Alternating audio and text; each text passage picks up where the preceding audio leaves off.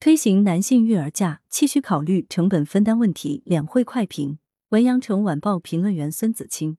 今年全国两会期间，全国人大代表周艳芳建议延长男性带薪育儿假，并强制执行。此前，全国人大代表蒋胜男同样建议增加男性带薪陪产假。男性应不应该休产假，一时成为今年两会热议话题。女性有产假一直被认为是女性在职场上受到性别歧视的原因之一，因为从用人成本而言，用工单位无疑会更偏向于录用男性员工。但是，如果男性和女性的休假时间趋同，则可以抹平在生育假期问题上的性别差异，职场性别歧视自然可以得到有效的缩小。育儿本就是男女双方的事，男性休育儿假或者说陪产假，不仅让男性有更多时间照顾陪伴子女，还能够强化男性本应承担的育儿责任。有部分男性会以自己要工作，女性有产假为由，将更多育儿的工作推给女性。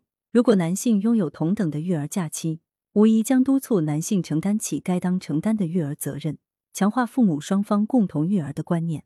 但是如果仅仅只讨论放假，不谈论企业用工成本，恐怕也是不合适的。对于广大中小企业而言，扩大休假的覆盖面，无疑将加重他们的经营负担。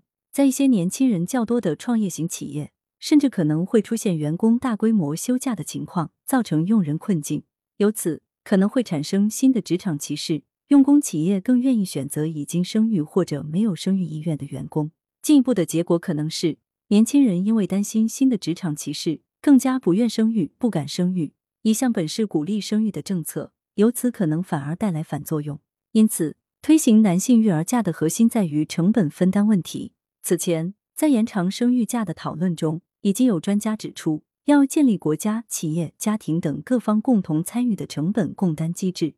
只有合理化解增加休假而带来的成本，才能根本解决问题。否则，一味谈论休假，可能会适得其反。羊城晚报时评投稿邮箱：wbspycwb 点 com。来源：羊城晚报羊城派。图片：视觉中国。责编：付明图，江雪源。